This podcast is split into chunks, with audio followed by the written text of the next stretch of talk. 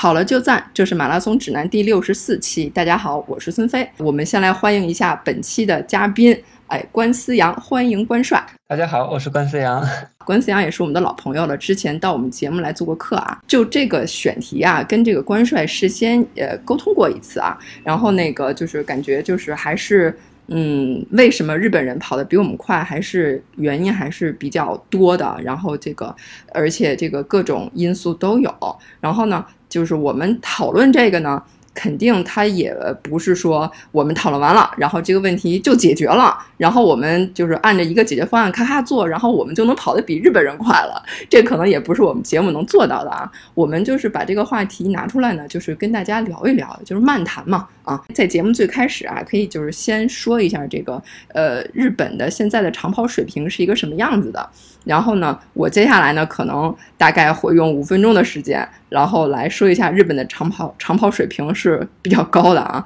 然后我们聊这个呢，这个目的啊，肯定不是长他人志气、灭自己威风，因为日本的这个长跑运动啊，发展到今天也是经历了很多年啊。而且他们的这个长跑已经是成为一种体育文化和社会现象，然后，那么它的这个好，我们是有目共睹的。然后我们其实做这样的一个分析，也是希望我们国家、我们中国的这个长跑也能够发展的很好啊。我们先来看一下这个日本马拉松的这个数据吧。啊，先说这个男子，呃，在这个全程马拉松的层面啊，男子亚洲最好成绩是日本选手保持的。就是这个今年的这个东京马拉松，设了优太是两小时零六分十一秒创造的。然后我们国家的这个男子全马的记录是，嗯，是我们国内就是青海运动员任龙云在零七年的北京马拉松创造的量是八分十五秒。然后这个成绩大概是相差两分钟零四秒啊。然后从这个整个世界的这个排名来看啊，这个日本的这个国家纪录是排世界第七，然后我们是排这个第二十六。然后呃，就亚洲的这个区域里面。来看，我们也不是亚洲第二。这个巴林、卡塔尔和韩国的这个国家纪录也都是排在我们前头的啊。就这个男子半马来看呢，世界纪录是五十八分二十三秒，然后亚洲的最好成绩截止到二零一八年也是日本选手保持的是一分二十五秒，呃，非常接近这个六十分钟的大关了啊。然后我们国家的记录是是六十二分五十八秒，应该是万米的这个这个成绩里面，日本选手的万米成绩在公认的就是有有一个二十八分的这样的一个二十八分钟这样的一条高手线啊，在这个高手线里面的日本选手也是不少的。然后反之，我国选手是没有是吗？没有，没有能破二十八分的。目前最好的应该是二十八分零八秒，也是任龙云的。在这个女子方面啊，就是全程、半程和万米这三个单项上面，呃，中国和日本的整体水平是差不多的，但是总体上日本还是更占先。呃，女子马拉松的亚洲纪录也是日本选手保持的，是两小时十九分十二秒。然后比我国的记录是快了二十七秒，半马六十七分二十六秒应该是。万米这个项目，我国的记录是最高的啊，是王军霞在一九九三年跑出的二十九分三十一秒七八，这是世界纪录。然后直到一六年的奥运会才被打破啊，嗯，然后这是女子方面啊，然后再说到明星跑者，这个日本有最强公务员川内游辉，当然了，川内游辉他说他要辞职了，他就不是最强公务员了，然后他。但是他的知名度是非常高的，他的个人 PB 是两小时零八分十四秒，然后他本人是参加这个田径世锦赛，而且他在二零一八年的波马取得了冠军，啊，然后我们中国。也有公务员选手叫这个狄军啊啊，他的晨跑最好成绩是，嗯，他应该是两小时二十二分左右吧，应该是。对对对，好像是广州马拉松，去年年底的广州马拉松上取得的，就这个成绩当然也是非常棒了，但是说就是拿到国际上去看的话，好像就。不太有竞争力了啊！然后我们再看一下，就是大众跑者的数据。呃，我这里查到了二零一五年的一个数据啊，就是日本全年完成全马的人数，呃，不是人次，超过了五十万，而且在二零一五年的时候，它超过了美国，然后位列世界第一。然后同年，我们国家的全马完赛人人数是九万，人次是十五万。一六年的人数是十四万，人次是二十七万。嗯，这是我们大众跑者的一个数据啊。然后再说这个呃这个跑步比赛，然后日本有一个特别著名的一个跑步比赛，就是这个香根一传啊，它的这个在日本的这个的这个日本的这个收视率可以媲美我国的春晚。它的这个实况转播的收视率是常年的长久不衰，它是全长十二个小时，平均的收视率能够达到二十八百分之二十八，而且就是因为它有这么高的收视率，所以它的这个商业价值是非常高的。它的受益者是这个电视台的广告商、运动品牌赞助商以及各个的参赛学校。呃，这个札幌啤酒是这个香根一传的主要赞助商。我这里有一个他们的赞助的一个就是金额的一个数据啊，在二零一六年两天的赛事中，札幌啤酒的赞助费是不低于十亿美元，呃，十亿日元的，约合于人民币是五千八百万，五千八百万。然后除此之外，比赛中途每三十秒的广告费是一千万日元，约合人民币是五十七点七万。然后这个。丰田公司和这个 NTT Docomo 吧，这个我还不知道是不是这么发音啊，分别向日本电视台支付了1.5亿日元和一亿日元的广告费。所以说，就是因为这个日本的这个这个跑步的这个受关注度啊，所以它就是有产生了巨大的商业价值，然后就产生了良性的循环。他们的呃跑步明星也受关注，跑步比赛也受关注，然后呢，这个品牌广告商就愿意在里面去投入资金。长跑的这个项目呢，由于得到了更多的资金，哎，就能发展的更好，所以它是有已经产生了一个良性循环。那这个关帅，你分析就是为什么在呃我们国家就是。当然了，也是从这个近几年的发展来说啊，已经是取得了一个长足的进步，尤其是马拉松赛事这个数量啊，已经是井喷了。但是说这个成绩上啊，当然也是进步了啊，就是好像是，呃，去年上马单场比赛破三的选手是四百多人吧，好像是，就那一场比赛就破三就有四百多人。然后所以说，就是我们大众跑者的整体水平，呃，还是大幅度的提高了。但是我们就是因为跑步，它是一个这种，呃，一个是大众的赛事，还有一个就是，呃，也是竞技体育，就是我们还是希望能够跑得更好，我们的精英选手能够比。哎，其他人跑得更快，我们的大众选手也能比其他人跑得更快。当然，这个是我们很希望能够达到的一个目标。那么，关帅，你觉得日本它为什么能够就是呃发形成这么好的一个良性循环，而我们国家就是我们能够做些什么，学习些什么呢？嗯嗯，我感觉日本，嗯，它有这么好的就是。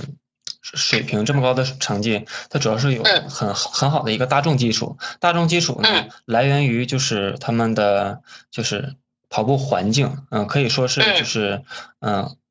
就是国家的体制原因吧，可能也有一些关系。嗯嗯嗯，我也经常去日本，但是呢，我所看到的也有一点点自己的体会，就是嗯，我经常因为我也在一家日企工作，嗯，丰田公司，但是我们每年。的十二月份，十二月份的第一个星期日都会去日本，呃，丰田中心参加一个长跑比赛。但是呢，我看过他们的，嗯，就是跑步，他们呃，并不是说有多么强大的后援团，或者是有什么呃先进的一些装备，嗯，这些是没有的。但是给我最。感触最深沉，感触最深的就是他们的一种精神，团队合作的这种精神，真的真的非常让我敬佩。就是，嗯，他们在工厂上工作的这一些蓝领呢，就是他们的工作量是很大的，也非常累。但是呢，我可以亲眼看到他们在午饭过后，都会自己自发自觉的到公路上、跑道上，就自己去参加训练。嗯，就是他们会很重视这个，最我感觉最关键的就是他们从自己从内心里真正的想要去做这件事儿，而而不是说像咱们这样，就是为了去完成任务啊，或者是呃打发一些什么客观的东西去。被迫去做的，我感觉这个出发点是不一样的。对对对，我好像也看过新闻，好像就是，呃，有一所大学，它就是要求学生必须一个学期跑步打卡多少公里，要不然好像就是不给毕业还是怎样。就是说，是，就是我们其实可能就是想让大家就是养成这个就是体育锻炼的习惯，也采取了一些手段，然后但是，呃，为什么好像给人感觉不太得法呢？不能像日本那样，就是像你刚才讲的，就是他们从内心里面自己就是很想去做这个事情。呃，据我了解，就是日本的，就是呃幼儿园或者是小学生这一块的话，就是日本有一套就是很系统的一个方法，就是激励就是孩子们去自发的去参加运动、参加活动，是这样的。就是比如说，呃，一个幼儿园或者是小学生这一块儿，嗯。嗯，他们就是又呃学校里面会有一些奖励的东西，就是比如说小孩儿呃喜欢去玩某一种玩具，但是学校会奖励他的。但是为什为什么要奖奖励他呢？因为他们他们也要就是付出一定代价的，代价就是他们要去健身馆或者是去打篮球，就是或者是体育场去集赞这个呃。这个可以算是积分或者是一些卡片之类的东西。你达到一定数量之后呢，你可以得到相应的奖励，或者是得到相应的学分，是这样的。就是孩子们，嗯，拿看到一个非常自己想要的东西，他会会会很自觉的，就是到体育场去，就是凑够这个时间，或者是去参加这个活动。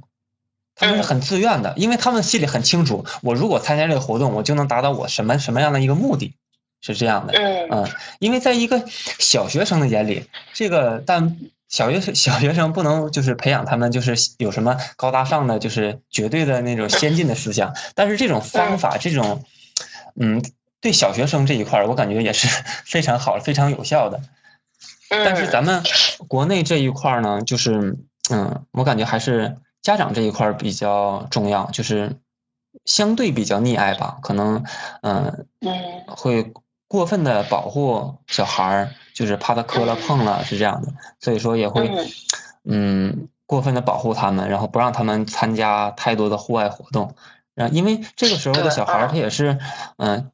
成长的过程当中比较关键的一个阶段，这个时候没有得到嗯。就是充分的锻炼或者是活动的话，可能对，嗯，咱们国人的体质可能也是垫下了一个不是特别好的一个基础啊。这只是一个个人理解。明白，明白，明白，明白。咱们就是慢谈，因为我女儿也是今年小升初啊，然后就是这个这个就就是升学压力还是还是有的啊。然后那其实我的感受比较深的就是真的就是，呃，好学校它就是按什么线去收。就是家长们就会按什么样的呃标准去培养孩子啊？因为就是现在教育资源就是其实哪个国家都是，它就是好的教育资源它就是稀缺的。那么就是大家为了争取这个好的教育资源，然后呢，它就是会呃设各种标准啊这样子。所以就是说这个你这个标准设成什么样子，大家就会削尖脑袋去做成的什么样子。那现在就是嗯在体育这一块的话，好像。呃，不是，起码在小升初这一块儿好像不是特别的，就是有优势，主要还是奥数，就是数学。但是啊，就是好像是从二零二零二零二零年就取消一切特长生了，嗯嗯，对，取消一切特长生，就是什么奥数什么就全都不不行了。但是啊，就是说，呃，我是这么想，就是说，哎，这会咱就漫谈又聊远了，就是说，因为好的教育资源它就是稀缺的。他肯定，你说取消特长生，他肯定还是会产生其他的标准来去进行筛选，对，就完全的说公平，就是说按什么电脑派位或什么的，这个就是怎么说呢？还是有待观察吧。就是因为他大家去争取这个稀缺的教育资源，他就是会有各种各样的方法和手段。呃，中考、高考也会有给加分，是不是？有给加分的，就是有的时候。嗯，如果是体育成绩特别好的话，可能都会免试的，就直接录取，这种情况也是存在的。包括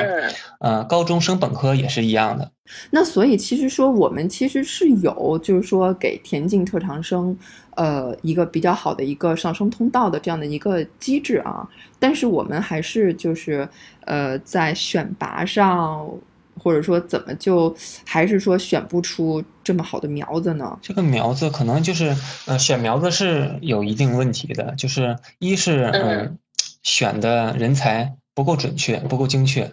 嗯，还有一个就是，嗯，学校啊，或者是体，嗯，体校啊这一块儿，或者是中学这一块儿，嗯，他们都是一个小的一个整体，小整体，但是它不，嗯，小整体呢，就比如说初中来说，它这个整体。他们的目标就是把所有的学生都输输输输送到自己市里或者省里最重点的高中，这个是他们最终的目的。嗯。但是我们中国长跑这一块儿，因为这个长跑它是一个，就是需要你好长时间、好多经经验去积累、去培养的一个过程。它这个不是三五天就能出效果的，它这个需要至少怎么也要十年打底吧，这个才能见到一个效果。这个项目，所以说，在一个三年的中学里面，他不会把所有这精力放在你一个整个人生的培养的这一个。阶段，嗯，啊，他也不会按照你的快点看效果，对，快快点先够，因为我要让我的学生在市运会或者是省运会里拿到比较好的成绩，但是，我的我需要做的就是在这个阶段三年之内，我要把尽可能挖掘这个运动员的潜能和潜力，这样我才有机会拿到第一名，我才会有机会升到好的学校，或者是我想要得到的一些回报。嗯嗯，这样的话就会打破了他，就是一个运动员在就是整个职业生涯的发展中，他的一个节奏就全部打乱了。所以说，就是呃，有可能因为这样的机制，导致说我们的就是在人才培养上会出现拔苗助长的情况。哎，那你说像这种的话，其实就就涉及到说我们的这个肯定是对教练员或者是这个。就是老师他的这个考核的这个 KPI 是这么定的，所以就逼迫他，他就只能这么做。他需要完成的任务就是市里的第一名，或者是呃运动员这一块的升学率，或者说我们就是怎就在这儿就是轻谈，就是说啊，那我们把这个 KPI 改一下，改成那个这个运动员五年以后是不是能够跑出成绩，或者十年以后是不是跑出成绩，都算回来，算作这个教练员的一个成绩。这样似乎也不靠谱，不靠谱，不靠谱。因为，嗯，我的理解就是，嗯，咱们还返回到就是，呃，初呃中学生这一块儿，大部分人就是要参加全国统考的这这一些这一群人，就是不是体育生这一块儿，他们才是主流，他们是主流，嗯，是学生的主流。咱们就是体育生这一块儿，或者是什么美术、艺术，就是声乐这一块的，都是在整个主流当中分出来的非主流的小板块儿。可能连板块都算不上，可能就是一个点，它不会因为你你这一个点去改变它整体的，就是体制的。嗯嗯，我不知道我这样理解对不对，但是确实我是这么想的。这个跑步文化的培养可能就是分两块儿，一个是精英的一个一个选拔，还有一个就是我们大众跑者的一个整体跑步文化的一个培养啊。咱们国内是这样的，就是。嗯，专业队呢，一般都是要从就是各个基层的体校或者是，呃一些教练去输送。就是在我的印象当中，很少有教练去，呃中学里面去来挑这个苗子，因为这个板块也是实在太大。如果说一个教练就是盲目的去某一个学校去选这个苗子，因为这怎么去选呢？对 对对，太多了，太大了。这个还是要就是把这个任务给到就是各个基层学校啊，输送到体校，体校再输送到省体校，省体校再然后再输送到体工队，这样一级一级来的。嗯，也但是也有个别少数，就是从中学直接到嗯专业队的也是有的。但是毕竟是少数，大部分都要呃走体校这一条路，走到体校，然后呢，从在体校进行一些专业的训练，然后再看看是不是成绩足够好，再往上走。进入体校之后，他的这个就是比如训练和学习的这个比例会会改变吗？就比如说，哎，我上了体校了，那我今后我的这个重心就是以体育训练为主吗，会这样吗？嗯，会有的，就是它不是百分之百的体育训练，它是它会把把这个。嗯，体育训练作为一个重点去培养的，但是文化课学习这块也是有的，但是呢，它的教育的资源呢，还有师资力量呢，就没有就是嗯九年义务教育那里那么强大，嗯，会相对薄弱一些。据你了解，现在就是愿意把孩子送去体校的家长是不是也少了？很少，真的很少，因为嗯，就是我目前所看到的，就是。进体校的或者是进专业队的，大部分都是嗯，就是比如说，嗯，性格相对比较调皮，然后还有个别的，嗯，就是我看怎么去说呢？这个就是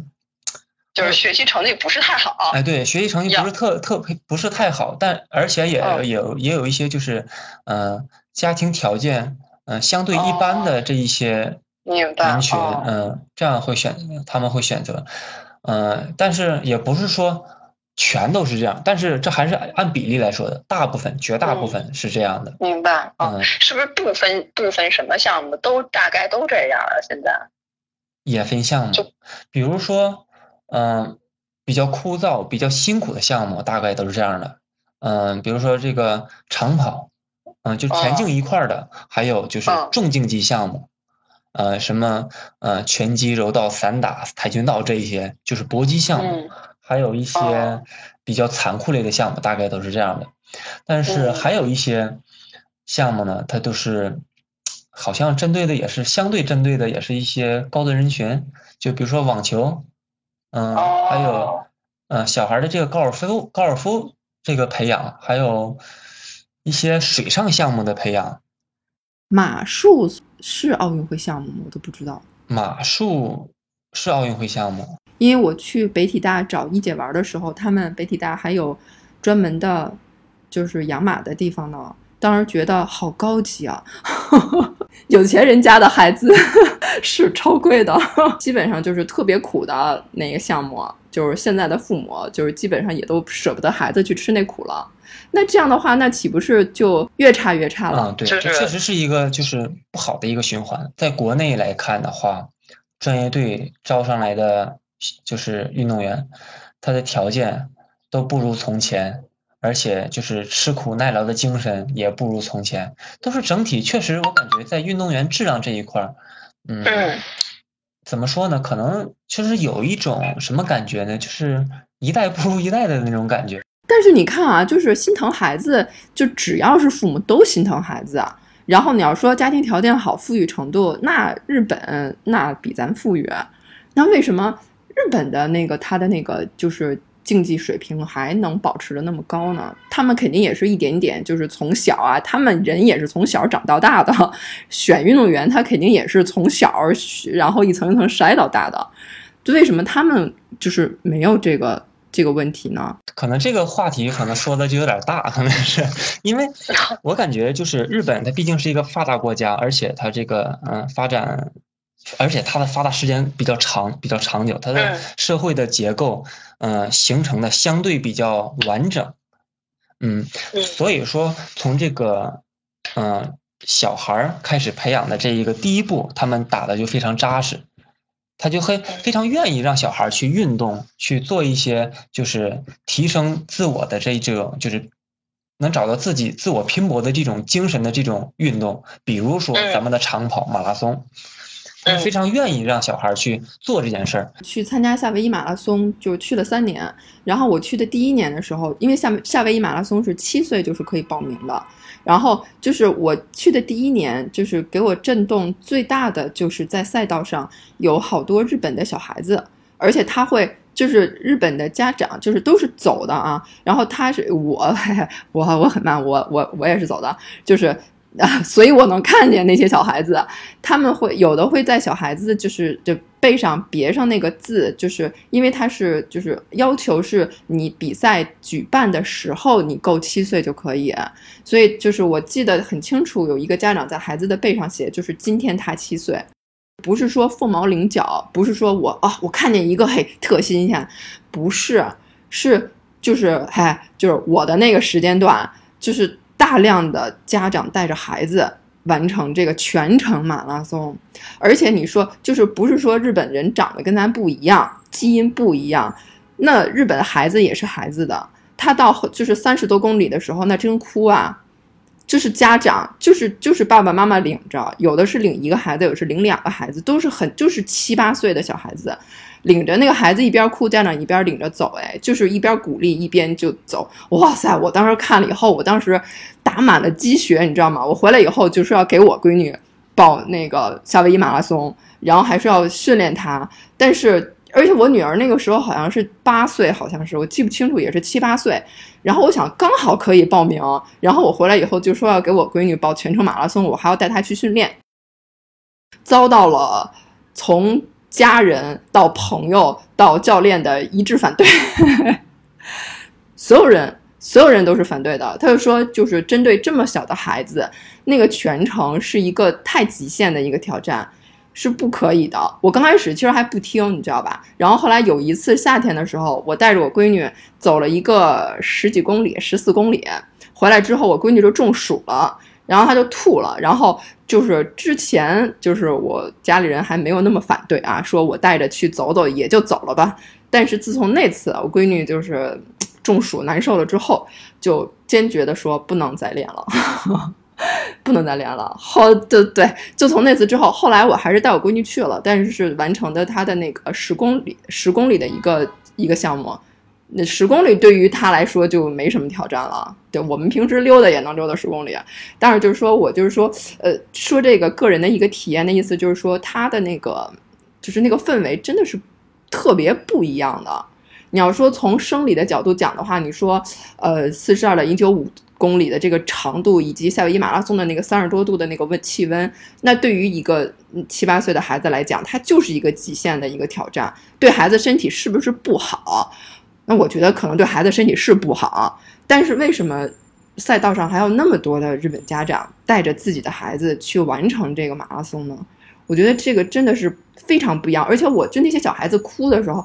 我对他们心生敬意。我觉得这些小孩子太厉害了。而且这些家长太厉害了，他就能忍下心来，就让孩子自己来完成，没有说我我就我后来跟我老公讨论，我说要是咱孩子说真走到三十多公里的时候哭着不走了怎么办？我老公说那我背着他，我背着他，我说那就不叫他自己啊。就是为什么中国和日本这个想法不同呢？就是因为就是由于体制原因，就是给每一个人灌输的思想都不一样。就是，就拿这个咱们这代人和咱们的父母来举例子，可能咱们的想法和父母的想法就不一样。这是证明什么？这是证明咱们这一这一代的人可能想法有所改变。等咱们的下一代，比如说咱们的孩子，然后他们再有孩子了，可能的想法还会更先进一点，更前卫一点。可能就是慢慢也会有这种想法啊，我的孩子需要吃苦，我需要的吃苦，但我我的孩子需要的不是宠爱。现在咱们差就是差差在这儿，就是就像夏威夷马拉松赛场上你你所看到的，他们日本的家长是非常愿意，而且是非常希望孩子去接受这份痛苦的。嗯。但是咱们的家长就是希望小孩，我要把你放在我的温室里，我不能让你吃一点点苦，这个就是差距啊。就是我感觉这个也比较好理解，就是因为什么呢？因为嗯。咱们的家长这一块儿可能也是吃过苦的，然后咱们这一代呢，可能就是相对会好一些，尤其现在就是经济发展的也好，而且物质条件也相对丰富，那所以说咱们有了小孩呢，可能也会相对的让他。稍稍的，就是享受一些，或者是尝试一些新鲜事物。比如说马拉松，对于咱们国家来来讲，可能就是新鲜事物。虽然说咱们的呃数场次数量比较多，但是咱们的完成度、完整度，还有一些体制的这这种完善度，可能就是和其他的国家，包括日本，可能都是有一定差距的。所以说，其实我们还是需要一些时间，对不对？我们就是还是。对我们需要时间来成长。日本的马拉松都发展多少年了？咱们国家只是刚刚起步啊。对，应该是也就是一一三一五年，一三一五年就刚刚就是火起来的啊。到现在一八年，也就是五年差不多。零几年的时候，零六年、零七年的时候，国内的马拉松真的一个手都可以数得过来，没有几场。嗯，可以说那个那个时候的马拉松完全都是为了专业队或者是一些。呃，必要的比赛而举办的，而顺便捎带就是大众跑者，我相信一定是这样的。但是现在截然不同了，就是主要是嗯，第一是商业化，二是就是为了服务大众跑者，其次才是专业运动员。我感觉这也算是一个成长。看看这短短的可能也是十年左右的时间，我感觉咱们的成长速度也是可以了。但是我感觉这种咱们还是需要慢慢成长，不能说发展的太快。嗯，有一句话说得好，也是欲速则则不达，咱们还是慢慢来，就是吸取嗯当中嗯就是咱们该吸取的经验吧，一步一步来。嗯。呃，咱们现在对比说是咱们中国的呃大众跑者和日本的大众跑者，为什么差距这么大呢？因为他们是三十岁的人，咱们是八岁小孩儿，大概可能比如说社会结构的问问题，嗯，体质问题，专业队的问题，还有就是再说细点，就是饮食营养、训练的角度、训练手段，还有一些就是呃业余的或者是专业的顶级跑者，他的赞助回报，还有一些就是。由于咱们体制原因，可能会会涉及到一些就业问题，这些都是问题。刚才说的就是社会结构问题，因为所有的大方向它都没有一个就是特别系统的针对咱们长跑运动员或者是长跑跑者来就是铺垫的一条道路，它都是还是像我刚才说的，咱们只是一个呃主流当中的其中的一个小分支点。嗯啊，这就是一个体体制问题的。问题，而且就是，呃，咱们再说回到专业队，就为什么说咱们就是青少年运动员比日本的青少年运动员水平要高呢？这是为什么呢？为什么咱们的呃成年运动员、顶尖运动员不如日本的运动员呢？这又是为什么呢？我认为就是在于，嗯，咱们青少年运动员这一块呢，咱们运用的训练训练手段呢，是为了就是拔尖儿突破，就是要成绩，因为他的。毕竟还是十六七岁，不到不满十八十八周岁，身体还没有完全长成。这个时候，我们给运动员所就是呃布置的训练任务还有计划，都是对于他的身体和骨骼身体来讲的话，可能就是稍稍有一点超负荷，或者是有点透支的，可能有点拔苗助长的意思。但是我们这个时候的呃训练是有效果的，我们比其他亚洲选手都要快，都要好。但是为什么到了成年这一块呢就不行了呢？呃，分两点。第一点呢，就是咱们之前由于前期的拔苗助长呢，可能就是会有一些对人体来讲可能会稍稍有一些伤力，就是对他未来的就是以后的发展路线可能会稍稍受一点影响。比如说，嗯嗯，心脏的就是。供血能力可能会稍稍会受一些影响，这是一个举例。但是身体是一个全面的，可能每一个方向、每一个点可能都都会受一些影响。然后还有一个就是，还要回归到体质问题来说，就是咱们中国的专业队，它有一个进队标准。进队标准是什么呢？要达到中国的一级运动员水平，你才有资格进队。进队意味着什么呢？我可以领到工资了。嗯但是你要达到健将水平呢，没什么意义；达到什么？达到国际健将呢，没什么意义。反正我已经领到工资了，所以说 哦，啊，因为所有的项目冠军只有一个，我我达不达一级，达不达健将，我我是冠军就可以了。所以说，我们不太追求这个成绩，包括全运会来讲，你看咱们国内的全运会的成绩有多么多么的低，太低了。但是我们中国要求的是什么？每一个省里要求的是什么啊？我要的是你的冠军，我要的是这块金牌。你跑得再快，那是后话。但是第一点，你要给我拿到冠军，而不是不是说给我跑到什么样什么样一个成绩，是这样的。所以说，有好多运动员，你看咱们国，你看咱们国国内的专业队，大部分运动员有百分之六十五以上全部停留在一级水平线上。因为我已经领到工资了，因为我我再怎么努力。我还是领这么这么多工资，就没有说可能奖励机制这一块可能就是有一点点欠缺吧，可能是还有一个就是，呃，饮食营养呃这一块就是咱们中国运动员就是可以说就是吃饱就可以了，但是日本人还有欧美呃运动员训练呢，他的饮食呢是比较合理的。这个说起来就就更大了，因为呃，今天可能时间有限，不能把这个所有的就是饮食这一块全部说清。但是饮食确实有差距的，就是你该吃什么，不该不吃什么，它都是有要求的。咱们国内呢，就是能吃饱就可以了。就比如说，可能日本人就是可以，就是他会想，我要多摄入大量摄入碱性食物。但是咱们中国呢，可能就是会讲究啊，咱们多吃肉吧。但是肉毕竟是弱酸性食物，对于长跑这一块的话，嗯，我感觉我个人感觉帮助不是很大。我感觉多吃一些蔬菜呀，就是让你的血液呈碱性的话会更好。嗯嗯嗯，可能这也是差距吧。但是饮食这一块，嗯，范围太大了，可能这是一个举例，不会说的那么全面。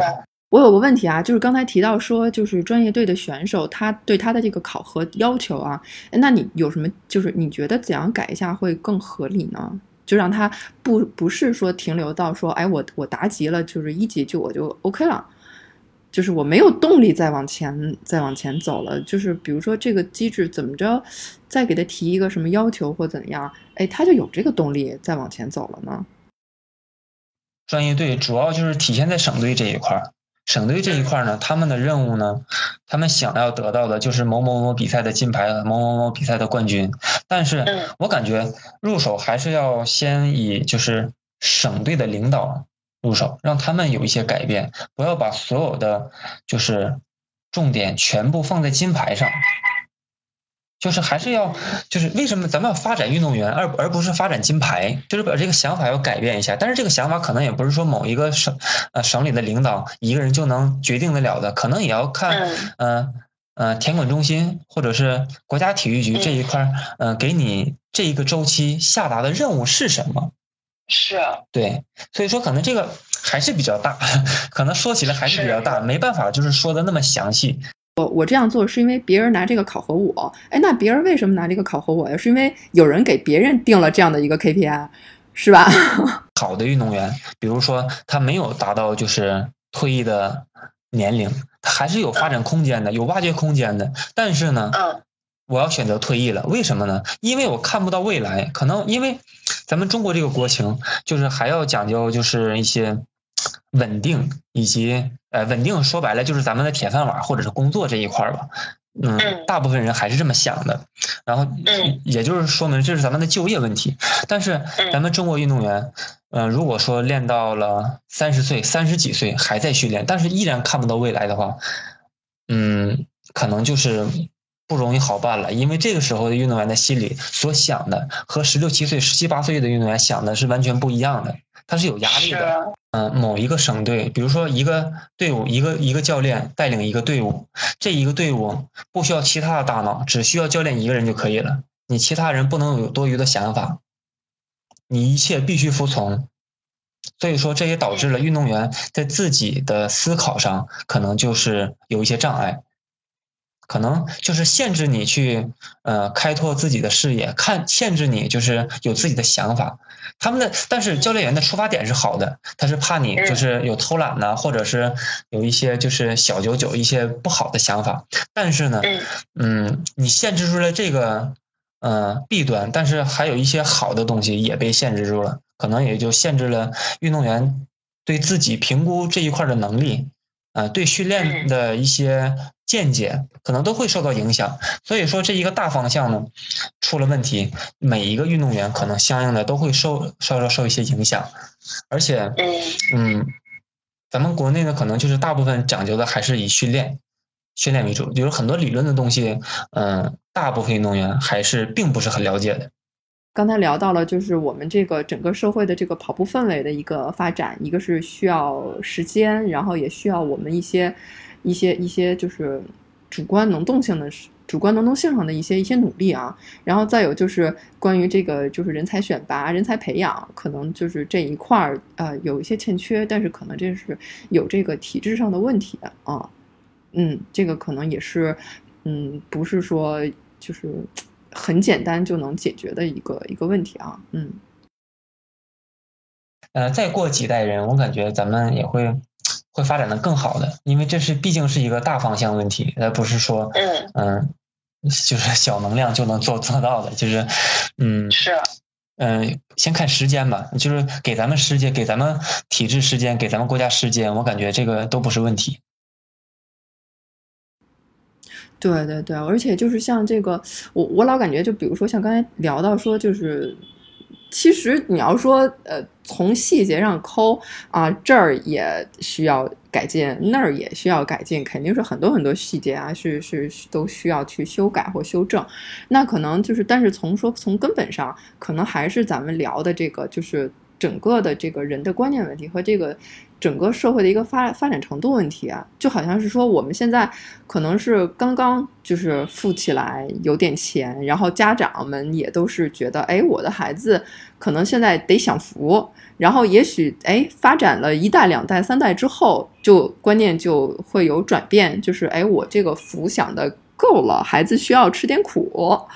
可能就那个时候想的，就和现在想的是不太一样的。但这个东西还不是说，呃，我告诉你说，你这个孩子要吃苦，就家长就愿意把孩子送去吃苦的，还不是这样。他可跟那个就好比如说升学的机制啊，还有这个整个家长的这个整个的这个思想，还有包括孩子自己的对这个的认知，他可能比如说现在觉得跑步是一个很苦的事情，也许将来他都会认为跑步是一个很酷的事情。他对于这个东西的认知，他也。会发生变化，所以这个东西的话，可能还是需要，呃，给我们一些时间，让我们来慢慢发展。嗯，咱们每一位跑者或者是每一位运动员，都能从就是第一步，先从自己。自身或者是自己的心里先去做一点点改变，就是我从心底里想去做这件事儿，或者是我想去跑步，并不是说教练是让我去跑，或者是我需要完成什么任务去跑。我们应该学会享受跑跑步过程过程当中的这种快乐、这种快感。嗯，就是我们如果说把这个心思放在这个上面的话，我们是非常快乐的。就是怎么说？虽然说这个跑步很累、很痛苦，但是我们要有这种，就是，嗯，怎么说呢？就是我们要以苦为乐，就是我们要把这种痛苦当众当当成我们自己的一种修行，让我们自嗯能体会到这种痛苦是什么，能给我带来什么，是这样的，我感觉就可以了。目前是我们所有跑者、所有运动员最应该做的，从心底里改变自己。哎，说的太好了。把跑步当成一个修行啊，把跑步当成一种修行，这真的是上升到这个哲学层面了啊，非常棒，非常棒。嗯，又说跑题了。没有，没有，没有，这个是升华。你写文章的时候，最后要提出中心思想，咱这个中心思想出来了，你知道吗？出来了。我觉得这期节目聊得非常非常好，非常感谢关帅，非常感谢关帅。啊，谢谢邵老师。感谢大家收听《马拉松指南》，我们的节目每周三播出，也欢迎大家关注我们的社交账号，经常有福利送出。我们的微博是马拉松指南官微，官方的官，微博的微。我们的微信是马拉松指南播客，也欢迎大家关注主播的微博。我的微博是段威，喜欢阳光很好。我的微博是孙飞 runner，我的微博就是我的名字石春健。春天的春，健康的健，我们下周三见。